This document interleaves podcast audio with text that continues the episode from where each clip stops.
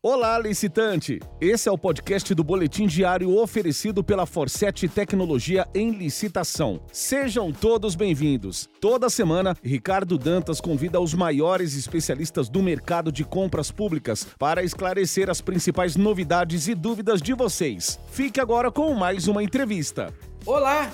E hoje é um dia muito especial. Nós vamos falar sobre contagem de prazo na nova lei de licitações. E para isso estamos recebendo ele, que é procurador federal, fundador e colaborador do portal LC, especialista em licitações e contratos e também é professor e palestrante. Seja muito bem-vindo pela primeira vez aqui no Boletim Diário, o professor Daniel Barral. Oi, professor Ricardo, muito obrigado pelo convite para estar aqui.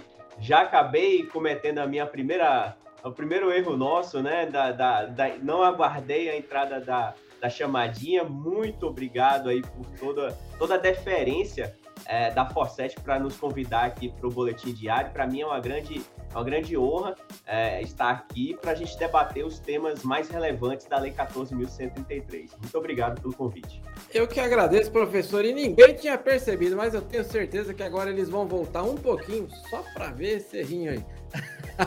professor, vamos lá. Você já conversa de bastidores aqui, eu sei o quanto você domina o tema licitações públicas, fala de uma maneira muito fácil. E eu quero aproveitar justamente a sua agenda aqui conosco para falar de um tema super importante aí, que é a contagem de prazos, né, na nova lei de licitações. Se possível, professor, vou explorar um pouco mais até que você fale também na, a, a dica para o gestor e também para os licitantes.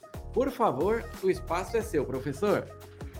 Obrigado, obrigado pela pergunta. Esse é um tema, a contagem de prazos na nova lei é um tema que é, me chama a atenção no ponto específico é, da execução dos contratos, porque é, quando nós vamos ali, e aí eu estou me referindo para aqueles que querem acompanhar com a lei aberta do lado, para ir conhecendo os artigos da nova Lei 14.133, eu estou me referindo especificamente ao artigo 105, 106 e seguintes é, da Lei 14.133 esses artigos eles lidam de uma maneira diferente com o tempo.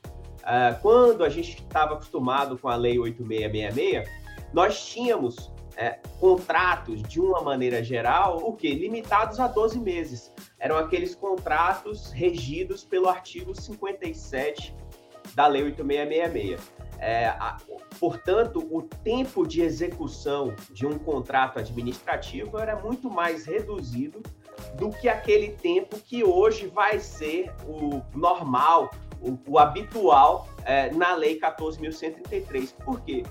Porque se nós olharmos para a regra geral prevista no artigo 106 é, da Lei 14.133, a gente vai observar lá que o legislador autorizou o gestor público a celebrar contratos por cinco anos.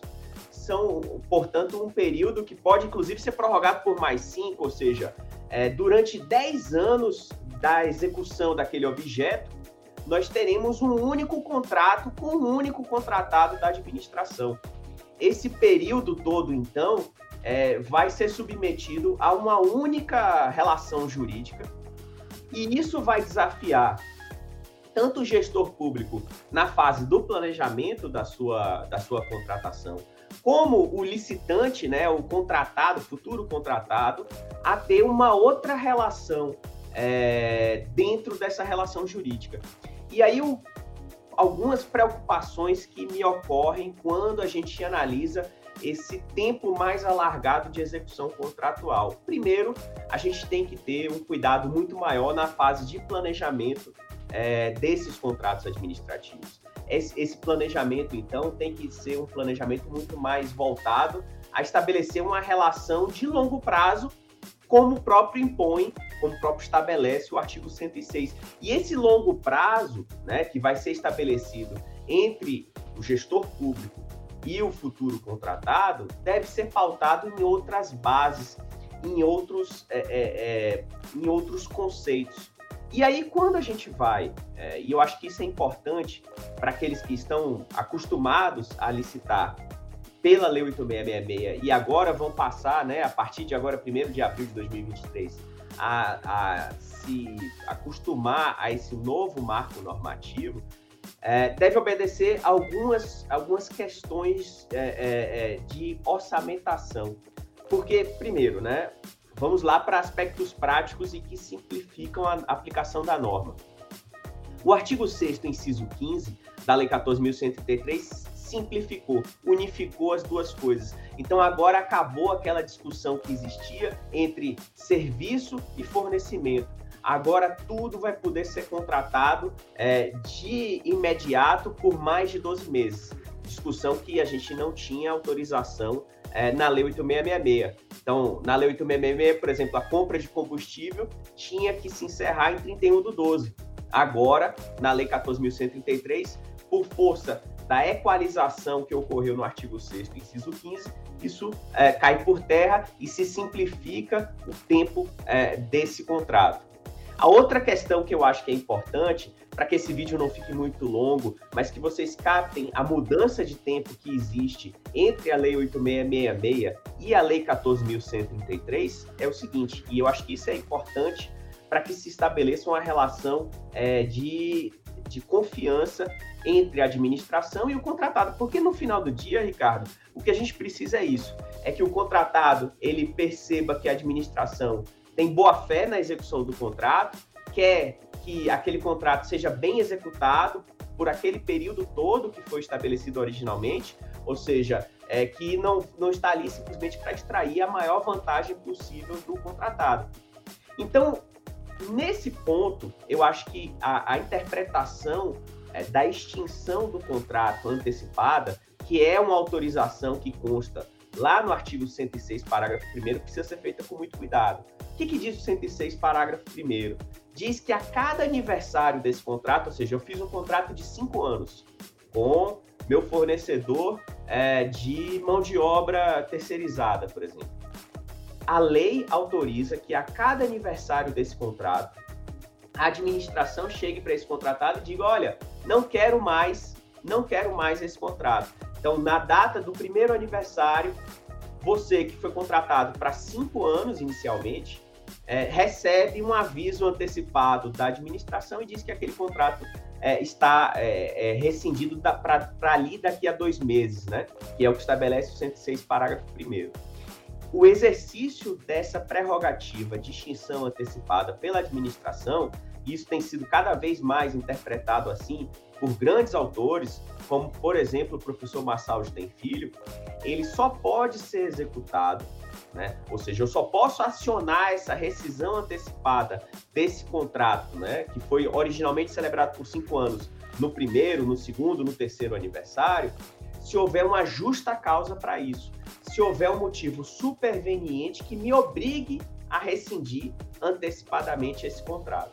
Né? Então, porque se eu não fizer essa interpretação né, combinada né, de um contrato de longo prazo mas é, que deve obedecer à boa-fé, que deve governar a relação entre as partes, eu caio por terra toda a vantagem econômica que eu buscava alcançar, né, com esse contrato de longo prazo, com essa relação de confiança que se estabelece. Então, eu acho que, Ricardo, é, é, é se por um lado a lei deu né, uma relação de mais longo prazo para a administração, por outro, o gestor público precisa perceber que ele não pode acionar todas as prerrogativas da lei sem uma justificativa, sem uma fundamentação e sem uma demonstração de boa-fé é, no acionamento dessas cláusulas. Então, é, essa, é, essa é uma preocupação que eu tenho, tá? Quando eu vejo é, é a lei dar um prazo tão grande para um contrato sem que esclareça em que situações ela pode rescindir antecipadamente esse vínculo. Exatamente, o professor, importante ressaltar, né? Sei que você vai falar ainda pensando nos, nos licitantes aí, mas, ah, aliás, eu quero já deixar claro, né? Não deixe de seguir aqui. O professor vai aparecer aí as, as redes sociais, também do, do portal LC, né? Mas, professor, é importante ressaltar o que? Os licitantes precisam se preparar cada vez mais para um processo e pensar até que ele vai ficar também mais competitivo, né? Porque são contratos que podem ser, dependendo da área, um excelente negócio, né, professor? Sim. E, além disso, além de se preparar, ele precisa saber exatamente onde estão seus custos, né? Porque uh, as primeiras licitações que vão ocorrer né, nesse novo ambiente da Lei 14.133, tanto a administração como o licitante vai estar meio sem um parâmetro tão definido assim, é porque nós estamos acostumados com o cenário da 8666. Então, os custos serão diferentes, a forma de planilhar será diferente. Então, muito cuidado, o licitante tem que ter muito cuidado ao participar dos primeiros certames, para que ele não mergulhe demais no preço e depois se veja obrigado a honrar um compromisso de cinco anos que talvez ele não tenha condição de, de, de arcar, né? Então, é, é, é, um novo ambiente que exige muita capacitação e muita cautela nessas primeiras licitações. E professor, quero aproveitar aqui a sua agenda a, e continuar a aula de hoje, né, onde você vai falar aí sobre a matriz de risco nos contratos baseados aí na nova lei de licitações. Por favor, o espaço é seu, professor. Muito obrigado, Ricardo. Prazer estar de volta aqui com a Forset é, boletim diário para a gente falar um pouquinho sobre a nova lei, a nova lei geral de licitações, né, a lei 14.133, num tema que eu acho é, que assim como aquele que tratamos no vídeo anterior, né, que é contagem de prazos, é de absoluta novidade para aqueles que só conheciam a lei 8666. É, a matriz de riscos, né, que é um termo polissêmico, é um termo que alguns já trabalham com gestão de risco nos contratos administrativos, podem achar que é disso que estamos tratando, mas não é bem é, o tema é, da governança das contratações, né? Porque quem já trabalha com licitações conhece a matriz de riscos como aquele instrumento que nós utilizamos na fase da, do planejamento da contratação para identificar os riscos da contratação e saber quais são as medidas internas né, de governança, de gestão de riscos que eu vou implementar para reduzir né, ou a probabilidade da ocorrência de um determinado dano, de um determinado risco, ou o efeito desse dano quando ele se materializar. Então, nós temos matriz de risco para as contratações comuns, em que nós estabelecemos medidas mitigadoras dos riscos da contratação. Isso é uma coisa. Mas o que eu quero tratar aqui com vocês é a matriz de riscos como uma cláusula do contrato. Está né? Tá previsto lá no artigo 6, inciso 27 é, da Lei 14.133, e essa matriz de riscos ela é obrigatória em determinadas contratações, especificamente as contratações de grande vulto, aquelas acima de 200 milhões, obras e serviços de engenharia acima de 200 milhões de reais, ou as obras e serviços de engenharia que adotem o regime de execução de contratação integrada ou semi-integrada. Essas, esses, esses dois tipos de contratação a partir na aplicação da Lei 14.133, terão obrigatoriamente que estabelecer matriz de riscos na gestão do risco é, da execução do contrato. E o que, que quer dizer isso? Né? Quando a gente vai para a Lei 14.133, a gente percebe que o legislador utilizou tanto foi beber lá da lei do RDC, como foi beber também das leis